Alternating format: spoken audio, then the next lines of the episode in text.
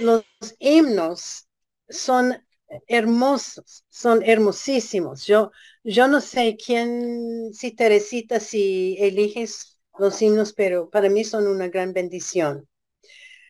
Bueno, esta tarde vamos a estudiar algo que nos relaciona un poquito con Halloween. Halloween se celebra de hoy en, no, de mañana en 8 Vamos a estudiar la bruja de Endor, la bruja de Endor.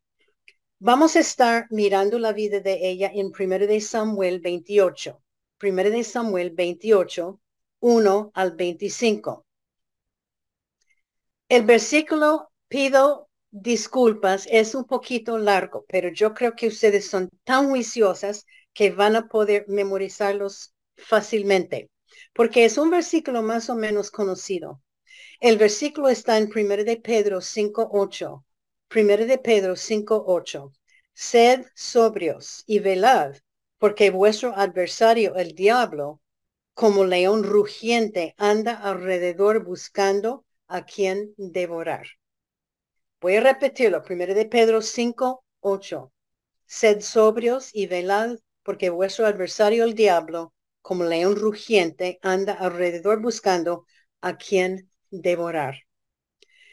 Bueno, e, esta historia es algo que decidí presentar acerca de el, día festivo Halloween porque nos habla de espíritus y la Biblia nos dice mucho al respecto a este tema.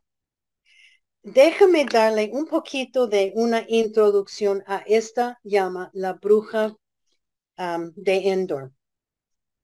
Primeramente, esta mujer, cuyo nombre no sabemos, no tenemos ninguna idea de su nombre, no era una bruja, sino era que ella practicaba necromancia, necromancia, que hoy um, eh, se llama una espiritista.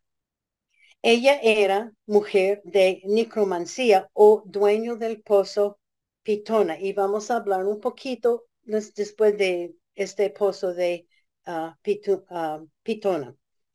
De este lugar, ella podría llamar un espíritu y se dice en los comentarios que estas mujeres, los espiritistas, tenían un espíritu familiar con quienes trabajaban.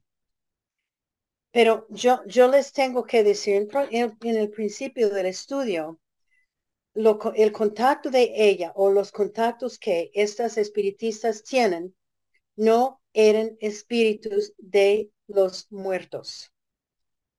Eran y son demonios que podían tener el aspecto idéntico a la persona muerta. Ni esta mujer ni los espiritistas hoy pueden comunicarse con personas muertas y su contacto, vamos a ver que ella tenía contacto con Samuel después de Samuel murió. Era un contacto de Dios y nada más ni nada menos. Bueno, les voy a decir un poquito de la historia del, del tiempo. Vamos, voy a leer 1 de Samuel 20, 28.1. Estamos en 1 de Samuel 28, el versículo 1a. Aconteció en aquellos días que los filisteos reunieron sus fuerzas para pelear contra Israel. Ahora Saúl es el rey, pero Dios, como sabemos, Dios ya había escogido a David para ser rey, pero Saúl está haciendo todo posible para, para matar a David en esta época. Ahora vemos que los filisteos se reunieron sus fuerzas de guerra en contra de Israel. Bueno, vamos a leer 1 de Samuel 28, el versículo 3. Ya Samuel había muerto y todo Israel lo había lamentado y le habían sepultado en Ramá, su ciudad. Y Saúl había arrojado de la tierra a los encantadores y a divinos. Saúl es rey. Samuel profeta había muerto y Saúl había prohibido toda clase de brujería, encantadores, adivinos y espíritus, y este era según la ley de Dios. Es muy, la Biblia tiene mucho que ver en cuanto a este tópico de los espíritus. Voy a leer Deuteronomio 18, 10 a 12. Deuteronomio 18, 10 a 12. Esa es la ley de Dios. Dios está hablando. No sea hallado entre ti quien practique adivinación, ni agorero, ni sortilejo, ni hechicero, ni encantador, ni adivino, ni mago, ni quien consulte a los muertos. Es abominación para Jehová. Así fue la ley de Dios. Era la prohibición de cualquier clase del oculto, ocultismo de cualquier clase. Bueno, voy a leer ahora Primero de Samuel 28, 4 y 5. Primero de Samuel 28, 4 a 5. Se juntaron pues los filisteos y vinieron y acamparon en Sunem. A Saúl juntó a todo Israel y acamparon en Galilea, no, en Gilboa. Y cuando vio Saúl el campamento de los filisteos, tuvo miedo y se turbó su corazón en gran manera. Bueno, el rey Saúl había empezado su reino siguiendo a Dios. Y ahora él se había olvidado de Dios. Y ahora, frente a los filisteos, él tuvo miedo y se turbó su corazón en gran manera. Él sabía de las fuerzas del ejército de los filisteos. Ellos eran un, tenían un ejército bastante, bastante poderoso. Él está pensando que Israel va a dejar de existir sin la ayuda de Dios. Y él ahora no está viviendo cerca de Dios. Sus pecados de Saúl le separaron de Dios. Vamos a leer 1 de Samuel 28, 6. 1 de Samuel 28, 6. Y consultó a Jehová, pero Jehová no le respondió, ni por sueños, ni por Urim, ni por profetas. Saúl llamó a Dios, seguro día tras día, tras día, tras día. Él estaba un poco desesperado. Él intentó comunicarse con Dios por cualquier método y nada. De Dios, silencio completo. Dios no contestó. Primero de Samuel 28.7 dice, y sus criados, no, siete. Entonces Saúl dijo a sus criados, buscadme una mujer que tenga espíritu de adivinación, para que yo vaya a ella y por medio de ella pregunte. Hmm. Parece ahora que Saúl está desesperado. Él está listo a hacer cualquier cosa para recibir mensaje de alguien de qué debe hacer. Y, para mí es interesante que en antes, ah, los primeros tiempos de su reino, él había arrojado de la tierra toda clase de esta, esta clase de mujer, encantadores, adivinos, y ahora él está pidiendo específicamente que me encuentren, por favor, una mujer que tiene el poder de adivinación. Interesante, pero él está rompiendo su propia ley, pero la ley de Dios también. Bueno, y dice, y sus criados le respondieron, esta es la segunda parte del versículo 7, y sus criados le respondieron, he aquí, hay una mujer en Endor que tiene espíritu de adivinación. Sus criados inmediatamente sabían dónde estaba una señora con el espíritu de adivinación. Y es interesante para mí estos judíos que eran tan fieles seguidores de la ley de Dios, inmediatamente respondieron, ay, sí, sí sabemos dónde hay una mujer. Parece ser que ella tenía, ella estaba bien conocida como una mujer con poderes de adivinación. Bueno, y, bueno, el primero de Samuel 28, 8 dice, primero de Samuel 28, 8, y se disfrazó Saúl y se puso otros vestidos y se fue con dos hombres y vinieron a aquella mujer de noche. Y él dijo, yo te ruego que me adivines por el espíritu de adivinación y me hagas subir a quien yo te dijere. Interesante que Samuel puso un disfraz para esconder su identidad. Obvio, él era rey, había prohibido esta clase de, de, encantación y ahora está pidiendo que ¡ah! lléveme donde una. Él se fue a esta mujer de noche con dos criados. Es interesante que los libros de historia cuentan que estas mujeres trabajaron de noche y que cada una de ellos tenían un lugar, tenía un lugar específico conectado con un taúl del cementerio, cementerio. O también con un pozo un pozo profundo de este lugar donde vinieron los espíritus. Este pozo es muy interesante, este dato. Este pozo que, que el, la palabra hebreo, en hebreo, la palabra eh, pozo de pitón, un pitón es una clase de qué? De un serpiente. Es la misma palabra que utilizaron en el huerto de Edén con Satanás, cuando Satanás apareció como serpiente, es la misma palabra. Muy interesante. No cabe dudas de que esa mujer había dado su vida al enemigo y que ella trabajaba bajo su liderazgo. Ella era llamada una pitonisa, es lo que la llamaban, admitiendo su conexión diabólico. Bueno, primero de Samuel 28, 9 y 10 dice, y la mujer le dijo, he aquí, tú sabes lo que Saúl ha hecho, como ha cortado de la tierra a los evocadores y a los adivinos. ¿Por qué pues pones tropiezo a mi vida para hacerme morir? Entonces Saúl le juró por Jehová, diciendo, vive Jehová, que ningún mal te vendrá por eso ella tenía temor. Ella primeramente no sabía que ese hombre era el rey Saúl. Él tenía un, disfraz. Le acusa de tropezar su vida y que tal él llegó para atraparla y matarla. Y el castigo para ella de seguir practicando lo que ella estaba haciendo era la muerte. Y seguro que ella siempre andaba con temor.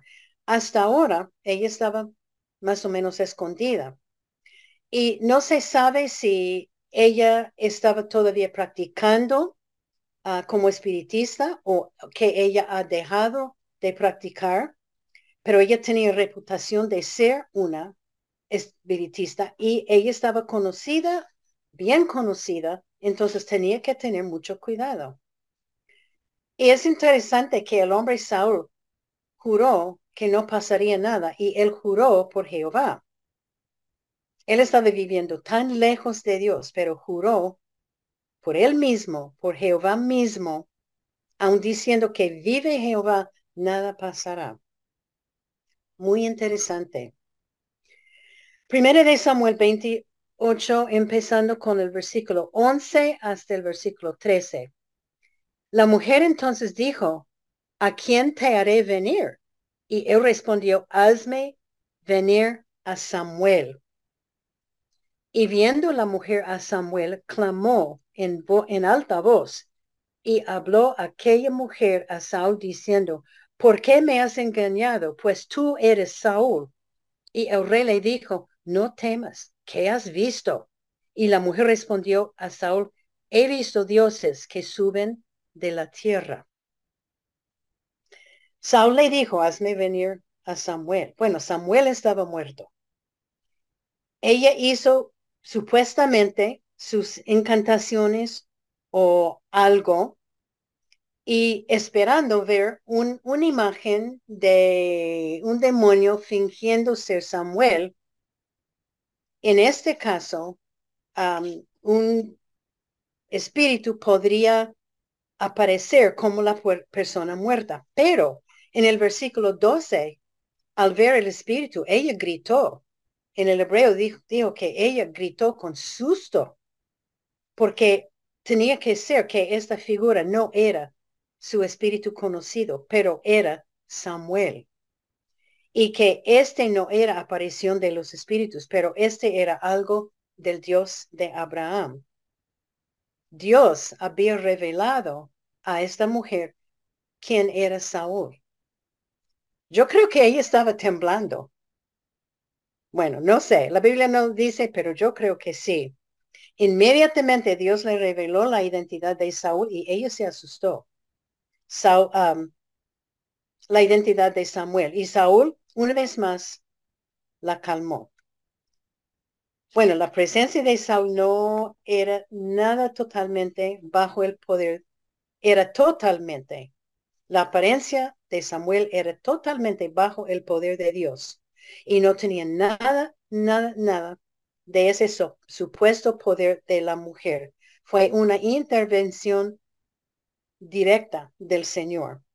Porque en 1 de Samuel 28, 17, um, Samuel dijo, Jehová te ha hecho como dijo por medio de mí. Eso es después de, de profetizar um, Saúl lo que iba a pasar.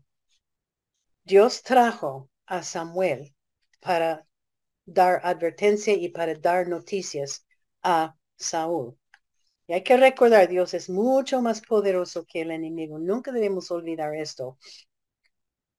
Primera de Samuel 28, los versículos 14 y 15. Y él le dijo, uh, Saúl estaba preguntando, ¿cuál es su forma?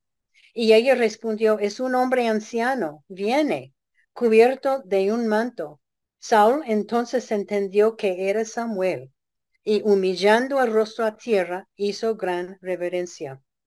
Y Samuel dijo a Saúl, ¿por qué me has inquietado haciéndome venir? Y Saúl respondió, ay, estoy muy angustiada, pues los filisteos pelean contra mí, Dios me ha apartado de mí y no me responde más, ni por medio, ni por profetas, ni por sueños. Por eso te he llamado, para que me declares lo que tengo que hacer.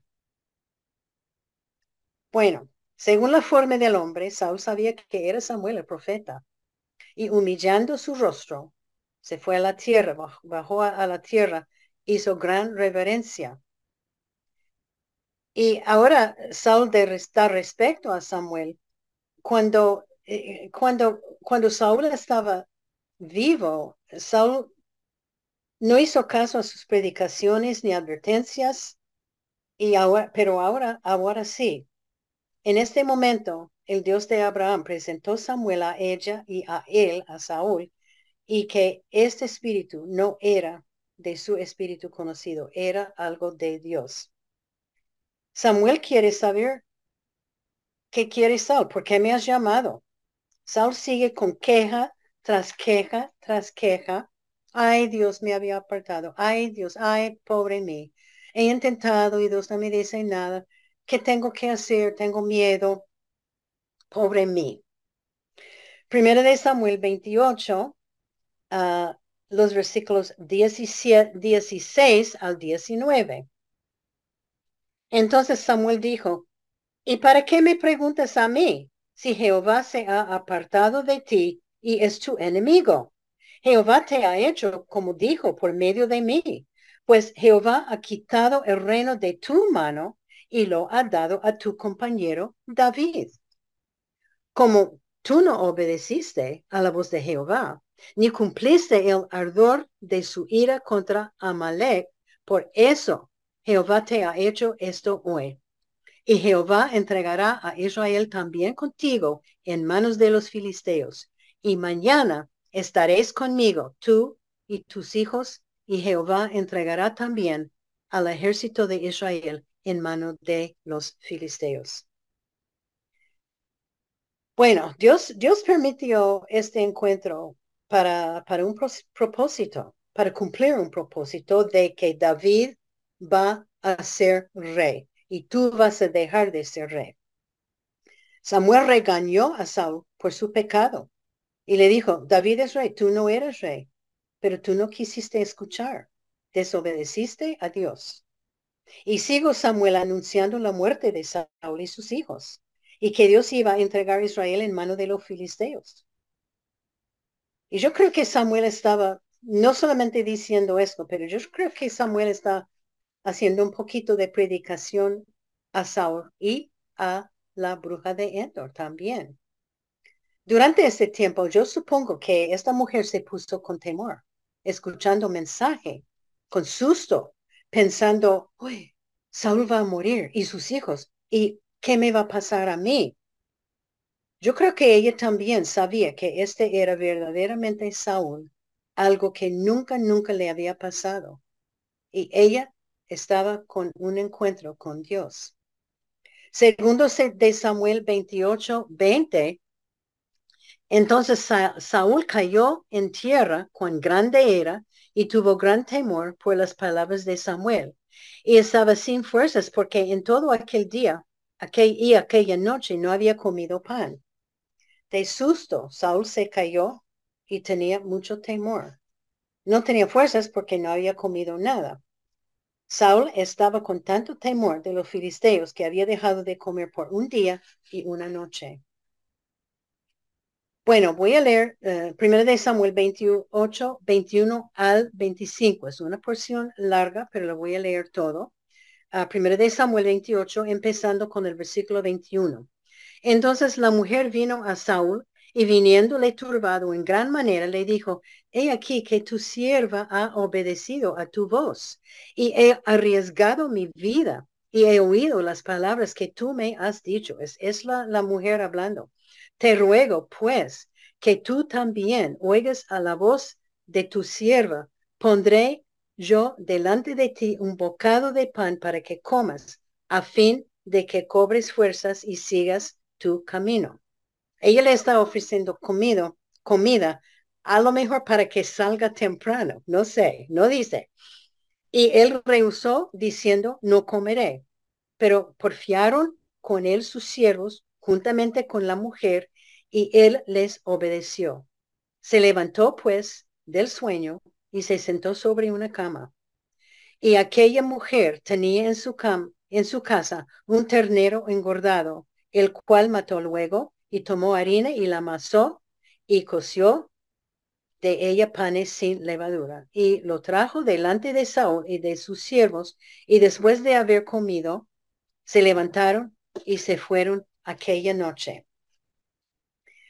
Bueno, después de escuchar las noticias que Samuel tenía para el rey Saúl, ella, e, él, él se asustó, se cayó, e, estaba tan asustado y ella, esta mujer, intentó ayudar y confortar al rey. Ella le hizo recordar que ella había obedecido, obedecido que Saúl le pidió hacer. Y ahora ella rogaba que Saúl coma algo. Saúl no quiso. La mujer y sus siervos de Saúl rogaron y ella por fin puso sobre la cama para descansar. Y ella misma, ella misma tenía un, un animal, un ternero. Ella lo mató, lo preparó una comida para Saúl. Ella mostró compasión y seguro que la tenía pasar, pesar por lo que ella había escuchado, lo que iba a pasar a Saúl. Y puede ser que estaba con temor por su propia vida. ¿Qué va a pasar a mí?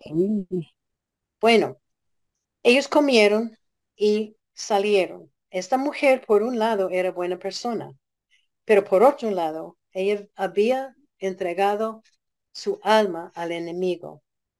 Y el día siguiente, Saúl y sus hijos murieron.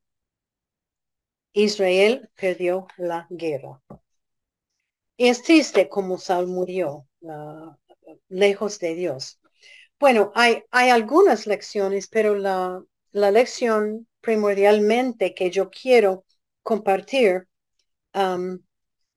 es la lección que Dios prohíbe cualquier clase de lo oculto. Dios prohíbe cualquier clase de lo oculto.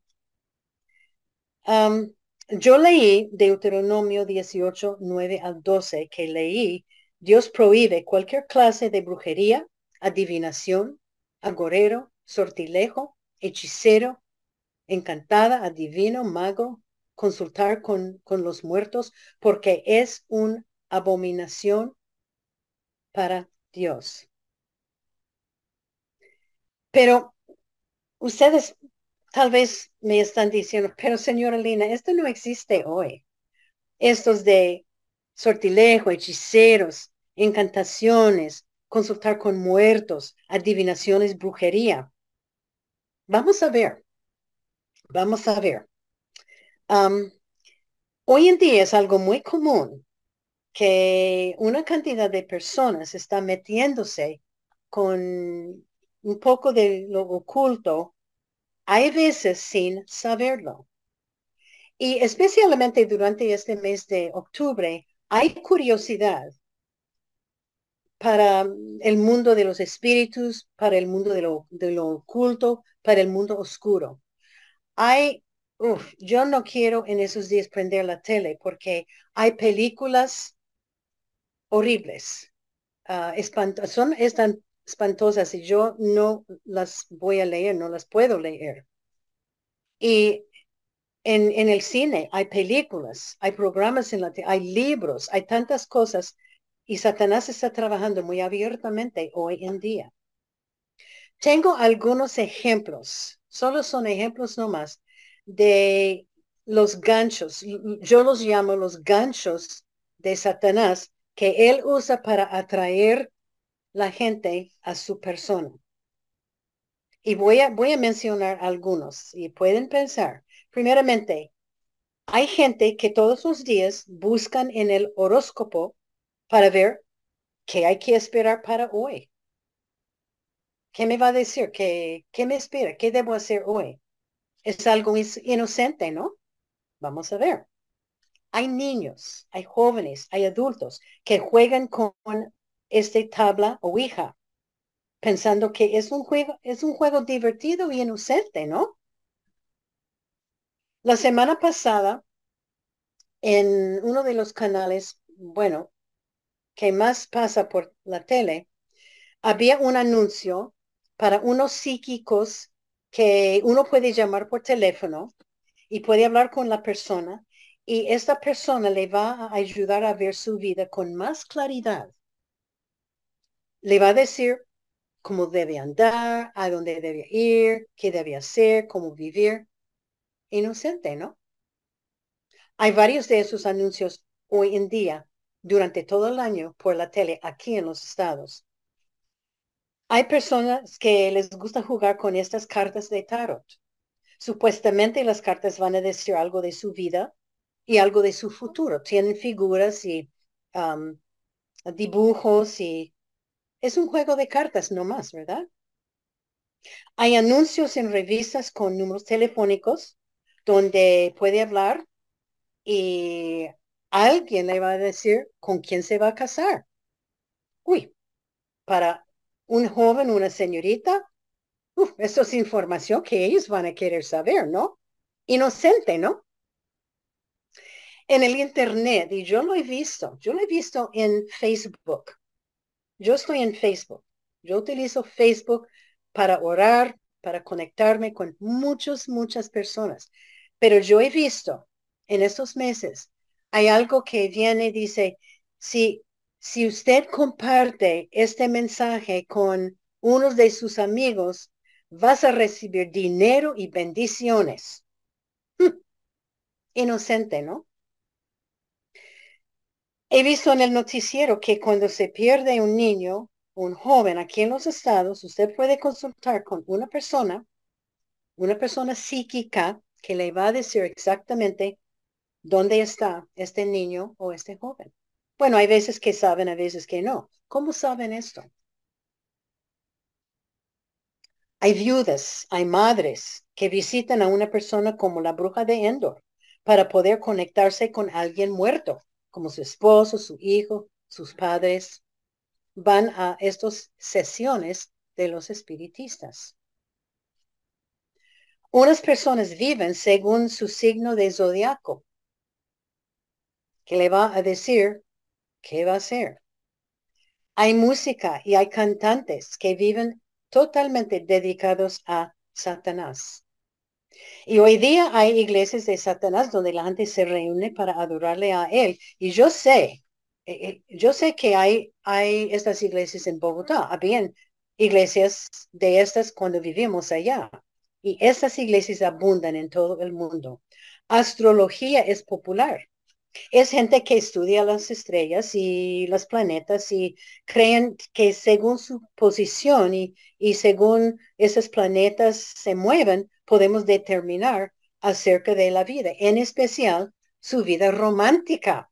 Uy, eso llama mucho la atención, ¿no? Claro. Hay espiritistas que usan bolas de cristal o en hojas de té aromática para predecir el futuro. Por la tele, por la tele aquí, no sé acá en Colombia, pero por acá ofrecen, ofrecen agua santa que te va a curar ofrecen un pedazo de, de un monumento o algo en Israel y, y que, que, si usted recibe este pedacito, es un pedazo de, es como una piedra, te va, a, vas a tener mucha, mucha suerte. Inocente, ¿no? Ofrecen amulente, amuletos por, por la tele, ofrecen amuletos por todas partes para que le traiga buena suerte. Hay gente que posee objetos para que tengan éxito en la vida de esos amuletos. Amuletos. Todo parece tan inocente, ¿no? Lo triste es, y, hay muchas más, hay muchos más ganchos que llamo yo ganchos de Satanás, que él utiliza ah, para traernos la, atención. Lo triste es que la mayoría de gente no toma en serio el hecho de que hay un poder en el mundo que está constantemente trabajando en contra de Dios, con la ayuda de sus demonios, de Satanás. Ahora, ellos están usando cualquier manera para alcanzar la humanidad con el propósito de esa gente no alcance a conocer Dios. Todo lo que he mencionado parece ser inocente. Juegos, diversiones, solo para informar de algo, informarnos, nada grave, inocente. Pero todo de esto es conectado, está conectado con la adivinación y con lo oculto. Y toda la información que estos métodos dan viene de una fuente y la fuente no es Dios. Déjame repetirlo. Y, hay muchos más métodos eh, ahí que, que están, yo no mencioné todos. Todo está conectado con la adivinación y lo oculto. Toda la información que estos métodos da viene de una fuente y la fuente no es Dios. Bueno, claro que hay charlatanes hay gente que está fingiendo, pero sabe que para un, un espiritista ellos ganan muy bien económicamente. Para una de esas personas que está leyendo su, su bola, de, bola de cristal, gana muy bien, gana dinero muy bien. y aunque sus métodos de entrar en nuestra vida parezcan ser inocentes, no los son. Y yo les digo que metiéndose con algo tan inocente como el horóscopo o como la tabla Ouija, que para mí no es muy inocente, va a abrir un tris, un poquito la puerta de la mente y corazón nuestro. Bueno, tenemos que saber poco a poco, estamos abriéndonos un tris a Satanás sin saberlo y no nos va a ayudar espiritualmente nada. Él es sutil y es un engañador. Nos engañan. Bueno, la bruja de Endor es muy buen ejemplo. Ella trabajaba como espiritista. Ella estaba conectada con un espíritu, uno específico. ¿Quién eres este eh, eh, quién era este espíritu? Era un demonio, un ayudante de Satanás. Y ese espíritu pide, puede pretender, pide que, que, que una persona venga y este espíritu puede fingir o puede aparecer como la persona muerta. Y esas personas, bueno, como digo, hay, hay algunos que son charlatanes que utilizan mm, películas, que utilizan el Internet para, para proyectar fotos e imágenes en la pared, pero hay verdaderos espiritistas que están muy conectados, conectadas o conectados, hay hombres también, a Satanás. Y la, estas personas tienen que estar trabajando bajo el poder del diablo. Bueno, entonces, ¿qué hay de Halloween? Porque yo quiero hablar de Halloween. ¿De dónde vino? bueno, bueno, yo recuerdo hace muchos, muchos, muchos, muchos años cuando era niña, esto, créame, eran muchos, hace muchos años, el primero de, el 31 de octubre fue algo muy divertido ah, para los niños. Nos vestíamos con disfraces y pasábamos de casa en casa en nuestro barrio para recibir dulces y, bueno, lo que sea. En esos días lo que había de disfraces eran ángeles, princesas, doctores, enfermeras, animales, policías. Pero hoy ha cambiado bastante. La gente que yo veo el 31 de Halloween, los niños, más los niños, los jóvenes, se visten como Satanás, como brujas, esqueletos, como espantos, etc. Todo parece bien inocente y es algo de, y, francamente es, es para los niños, ellos, ah, hay una señora en nuestro barrio que siempre va cosiendo todos los disfraces de sus tres niñas. Y ellos vienen como ángeles, vienen con disfraces hermosísimos que la mamá ha cosido. ¿De dónde vino Halloween? Eh, yo quiero repasar lo que hay, hay varias historias de dónde vino Halloween. Voy a presentar lo más común. Hay varias historias acerca de la, origen de Halloween. La mayoría relata y empieza hace alrededor de dos mil años en Europa con los célticos. El primero de noviembre era su primer día del año de los célticos. Y es, eso, eso parece, era porque llegando en octubre, en noviembre, la sol dejaba de subir mucho y llegaron los meses de oscuridad.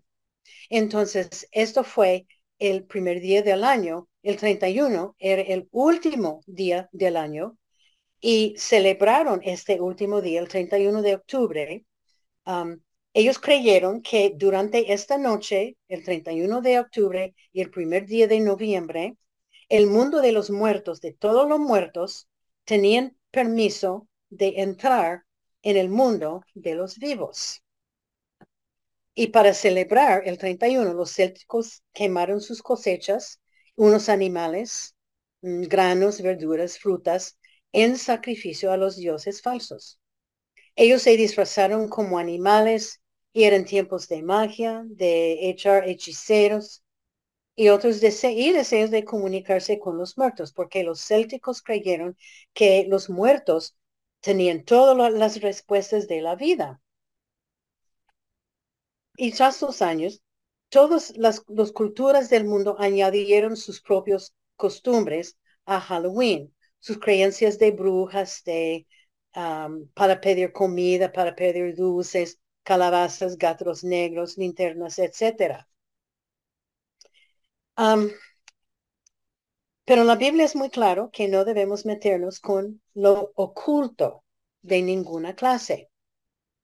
Pero vamos a hablar de Halloween un poquito. Tengo algunos versículos porque la Biblia es muy claro que no debemos meternos con lo oculto, pero tenemos que distinguir lo bueno si hay o lo malo de Halloween. Primero de Corintios 10, 21, Primero de Corintios 10, 21, dice, no podés beber, beber la copa del Señor y la copa de los demonios. No podéis participar de la mesa del Señor y de la mesa de los demonios. Levítico 19, 31 dice, no os volváis a los encantadores ni a los adivinos, ni los consultéis caminándoos con ellos. Efesios 5:11, y no participéis en las obras infructuosos, infructuosas de las tinieblas, sino más bien reprendedlas. Romanos 13:12, Romanos 13:12, B dice, desechemos pues las obras de las tinieblas y visitamos las armas de la luz. Aunque la Biblia no menciona la palabra Halloween, la Biblia tiene mucho que decir en cuanto a la maldad, la oscuridad, lo oculto, que no participemos en esto. La advertencia de Dios es que tenga muchísimo cuidado en meterse con los ganchos de Satanás. Aunque parezcan inocentes, como yo les dije, muchos juegos y diversiones no los son, pero son un peligro para el creyente. Pero esto no habla, no hablamos todavía de, de Halloween. Y eso, repito el versículo de memoria, primero de Pedro 5.8, sed sebrios, hay que ser sobrio en cuanto a estos ganchos de Satanás y velad por vuestro adversario el diablo, como león rugiente anda alrededor buscando a quien devorar. Entonces, ¿qué debemos hacer para Halloween? Desde nos casamos nosotros no hemos, como entre, entre comillas, celebrado Halloween. No hemos metido nada en lo oculto, nada en ah, el lado oscuro de Halloween. Es claro que la, la Biblia nos exhorta, no participemos en lo oculto. Pero hay, hay manera, pregunto, hay manera que Dios nos puede utilizar durante este tiempo sin desobedecerle a Él y sin participar en lo oculto. Y para nosotros, Roberto y yo, aunque no participemos en lo oscuro, lo oculto de Halloween, aprovechamos de esta época para hablar de Cristo. Hay una diferencia entre participar meterse en todo lo que, y, yo no, yo no estoy diciendo que Halloween es mm, una fiesta buenísima. Es, no es mi, mi mejor, mi más favorito fiesta del todo el año, pero podemos aprovechar de esta época del año para hablar de Cristo. Hay diferencia entre participar y aprovechar. Satanás ha estado aprovechando mucho de esta fiesta durante los años. Y la época de octubre por años, por años. Lo que hacemos durante esta época debe honrar a Dios con sabiduría. En todo lo que hacemos, nada debe ser símbolo de maldad. Podemos hacer una de dos cosas. Podemos decir, y, y no hay nada malo en esto, lo que estoy diciendo podemos decir yo no quiero nada que ver con Halloween, porque es, yo no dudo que la raíz de Halloween es de gente pagana, son prácticas paganas, es. Pero podemos cerrar y decir yo no quiero nada, nada, nada que ver con Halloween. Y no hay nada malo en esto. Es su decisión, está muy bien. No hay nada malo en esto. O podemos aprovechar del de la época de octubre para testificar de Cristo. Eh, nosotros siendo misioneros y siendo bautistas, es normal que durante esta época del año alguien nos, nos, nos pregunta, ¿qué creen ustedes los bautistas de Halloween? Y usted es misionera, ¿qué cree usted de, de Halloween? Nos da, me da una buena oportunidad hablar de la salvación hablar de Cristo. Yo ni tengo que hablar de Halloween. Yo no tengo que hablar de, de, ah, es muy malo esto y esto y esto y esto. No. me da oportunidad de hablar de Cristo, porque debes saber, tenemos que saber que la gente tiene curiosidad del mundo de los espíritus durante esta época y podemos aprovechar. Bueno, lo que hacemos, podemos mm, dar dulces. Lo que, lo que hacemos nosotros es dar dulces con tratados, folletos. Hay unos tratados bien bonitos que hablan de la salvación. Hay unos bien bonitos que hablan de, de Halloween y que hablan un poquito de Halloween, pero dan el mensaje de la salvación. Esa es una manera en que podemos hablar de Cristo durante esta época. Es época en que la gente tiene curiosidad del mundo del espíritu. Y es para, para mí, es un tiempo hablar de Cristo. La decisión, pero la decisión tiene que ser de cada familia. Yo no les voy a decir que no haga esto, que no haga esto, no, no. Pero tenga en mente, y yo no puedo sacar de mi mente que en cada ocasión en cada mes del año, en cada día del día. No, Jesucristo nos exhorta, Dios nos exhorta a decir otros a Cristo. Y para mí es una oportunidad de no participar en Halloween, en lo negativo, pero aprovechar de presentar Cristo y presentar lo bueno de Halloween, que Cristo murió por nosotros. Bueno, hay, maneras de, de, hacer esto. yo dije, repartir dulces contratados o hay iglesias que ofrecen reuniones uh, el 31 para, para familias y dan dulces y dan un programa de títeres, presentan el Evangelio, tienen juegos para los niños para que no están en, los calles, en las calles durante esta noche. Hay iglesias que tienen carpas aquí en los, en los estados, eh, en su parqueadero y dan café, empanadas, dulces y predican el evangelio.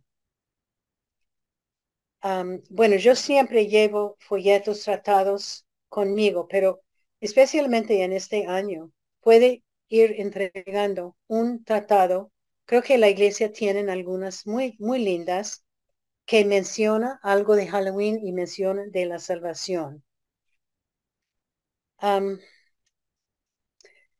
bueno, haciendo lo que menciona, no es celebrando todo lo que menciona, no es celebrar Halloween, pero es aprovechar de este festivo de hablan de Cristo.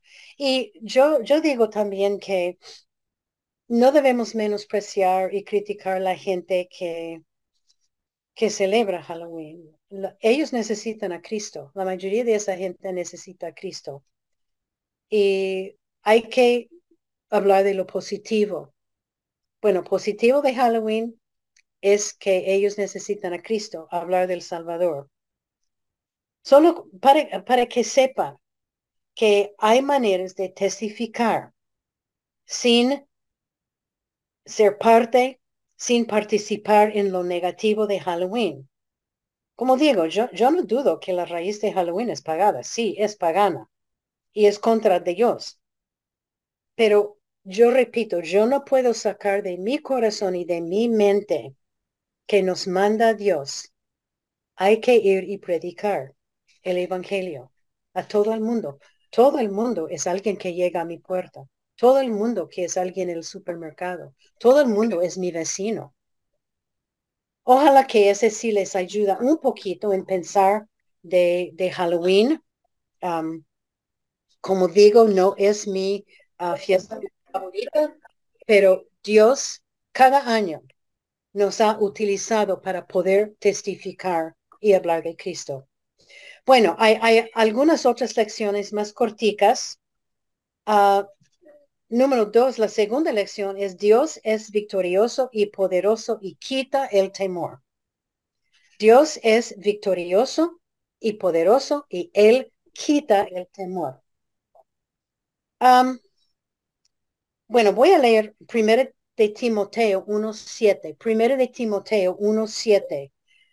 Porque No nos ha dado Dios espíritu de cobarde o temor, sino de poder, de amor y de dominio propio. Primero de Timoteo 1.7. Hay, hay gente que se llena con temor alrededor de Halloween. Yo tengo unos amigos que están muy temorosos durante esta época. Tengo amigos que están temorosos de lo que está pasando en el mundo. Viven turbados. El temor llega cuando hay problemas y pruebas en la vida. Hay que temor cuando algo estamos pensando en el futuro, qué nos pasará. Llegan noticias que uno tiene una enfermedad y llega el temor de lo que va a pasar. Muere un ser querido y llega el temor, ¿qué pasará conmigo? ¿Cómo voy a vivir sin esta persona? Escuchando el noticiero de lo que pasa con los creyentes del mundo y lo que yo estoy tengo una ah, página en la web de los que están sufriendo mucho en los otros países. Hay creyentes en el mundo que están ah, muriendo por tener una Biblia en su casa. Hay gente que, los judíos aquí en, en nuestro país ahora, están sufriendo mucho es, triste lo que está pasando. Y, llega el temor de nosotros si vamos a sufrir persecución. ¿Qué nos va a pasar a nosotros? Yo tengo una, una amiga que a veces mm, tengo que sonreír porque ella tiene tanto temor que alguien va a entrar en su casa y robar. Ella tiene, vive con ese temor todos los días. Temor, temor, temor. Y yo les digo que Dios no quiere que vivamos así. No debemos estar viviendo con temor. y, ese temor yo mm, relaciono con la época de Halloween. Es un temor, es una época no de temor, no de lo oculto, es una época de hablar de Cristo.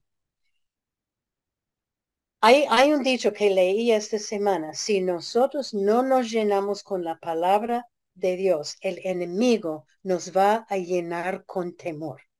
Si nosotros no nos llenamos con la palabra de Dios, el enemigo nos va a llenar con temor. Primero de Juan 4:4 4 dice, hijitos, vosotros sois de Dios y los habéis vencido, porque mayor es el que está en vosotros que el que está en el mundo. Hemos memorizado parte de este versículo. Dios es mucho más poderoso que cualquier enemigo de nosotros. Primero de Juan 4, 18. En el amor no hay temor, sino que el perfecto amor echa fuera el temor. El perfecto amor que echa fuera el, el temor es el amor de Dios. Entonces, que no tengamos temor, que no vivimos, que no vivamos temorosas. Bueno, la, siguiente es,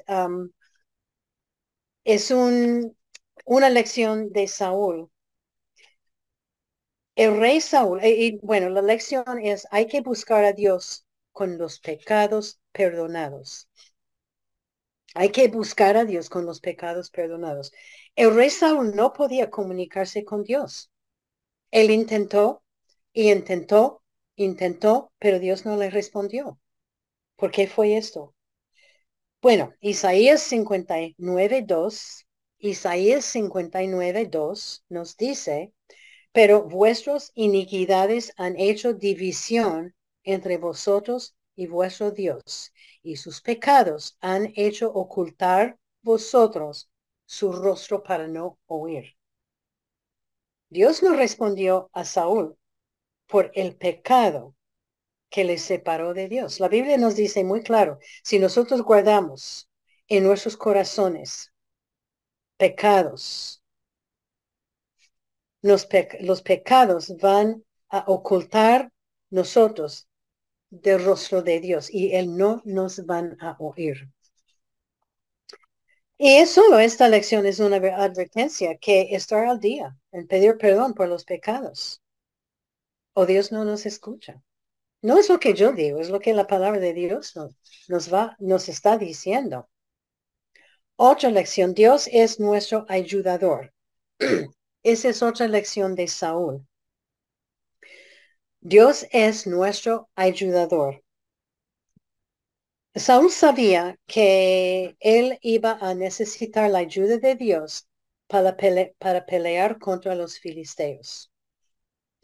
Él sabía, él tenía tanto temor, estaba intentando comunicarse y pedir la ayuda de Dios, porque él, sabía que él no podía pelear sola contra ellos.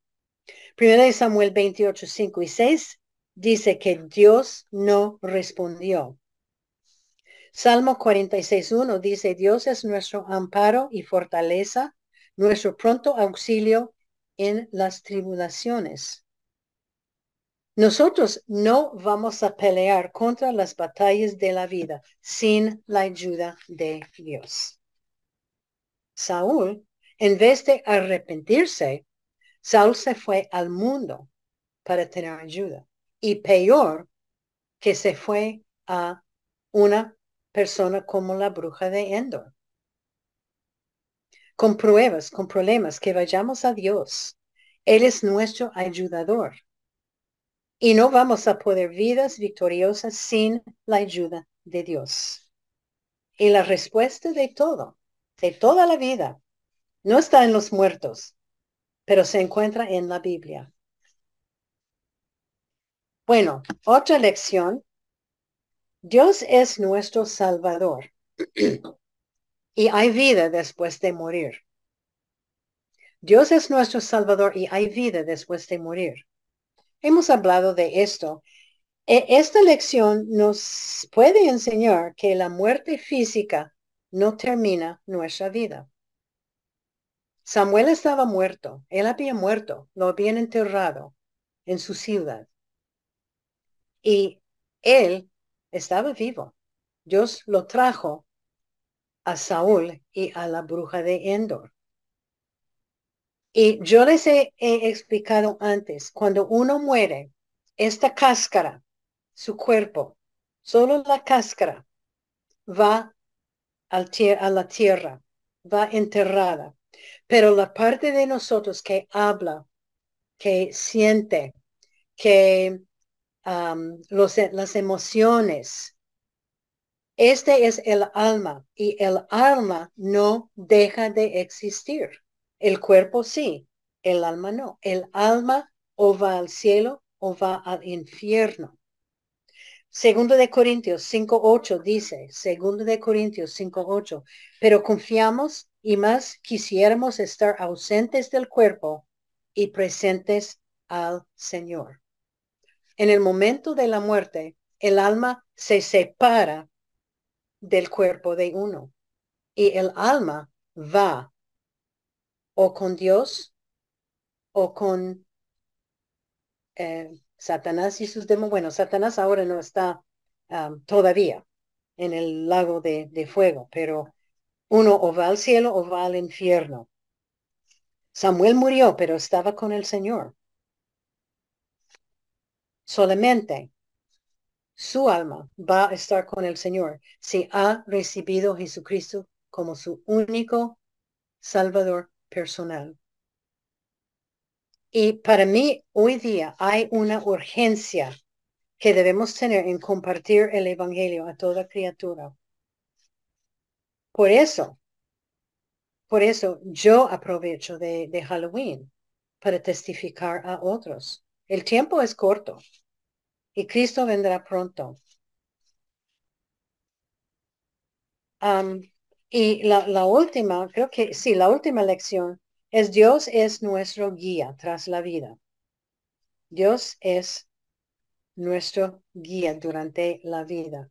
Saúl empezó, e, esas son lecciones de Saúl, él empezó muy bien y hemos hablado de esto también, obedeciendo la ley, pero con tiempo el orgullo y el poder de ser rey le afectaron hasta el punto de olvidar de Dios. Él estaba tan lleno de pecado que Dios no quiso escucharla, escucharlo.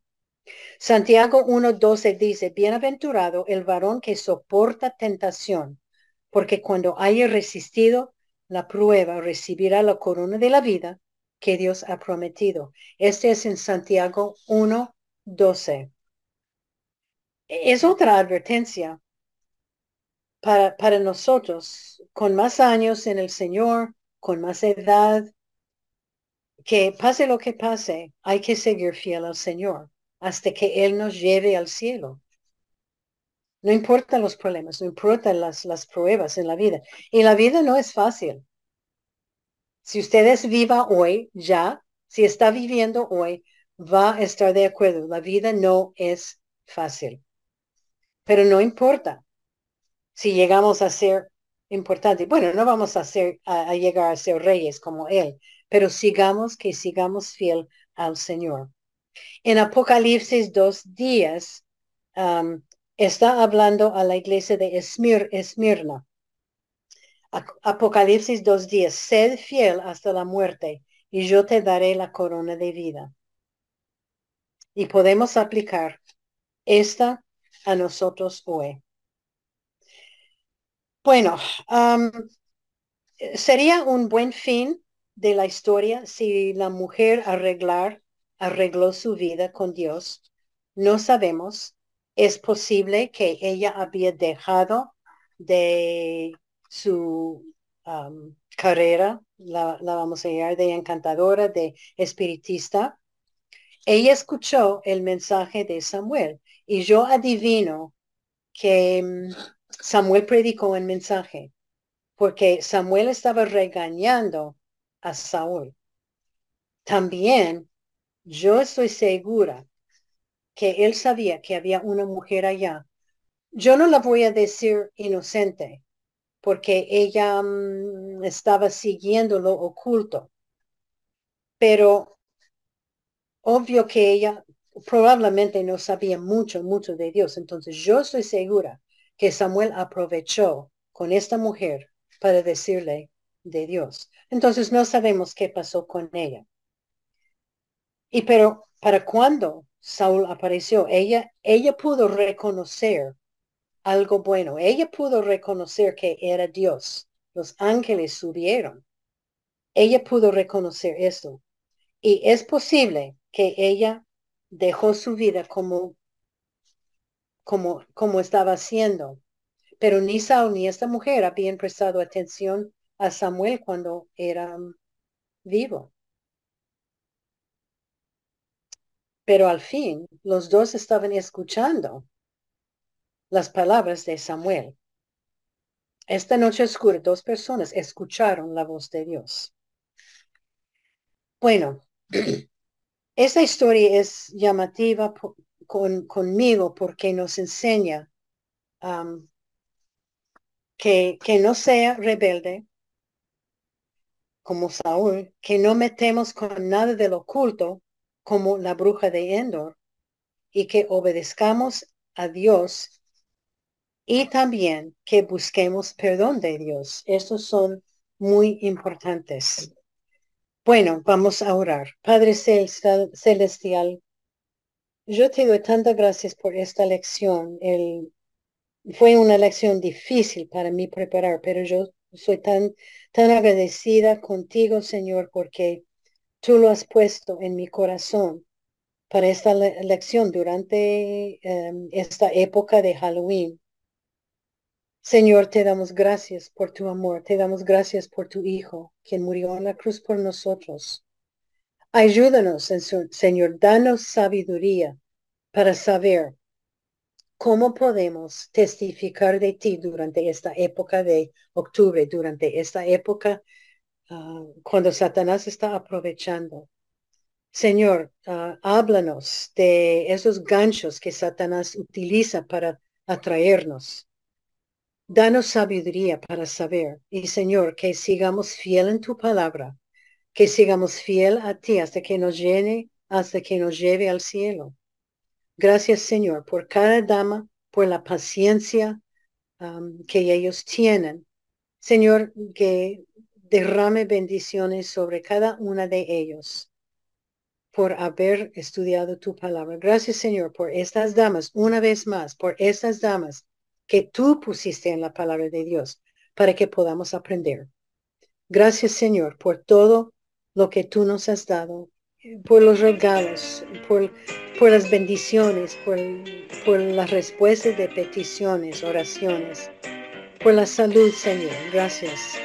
Y te damos tantas gracias en el nombre de Jesucristo, pidiendo todo esto. Amén.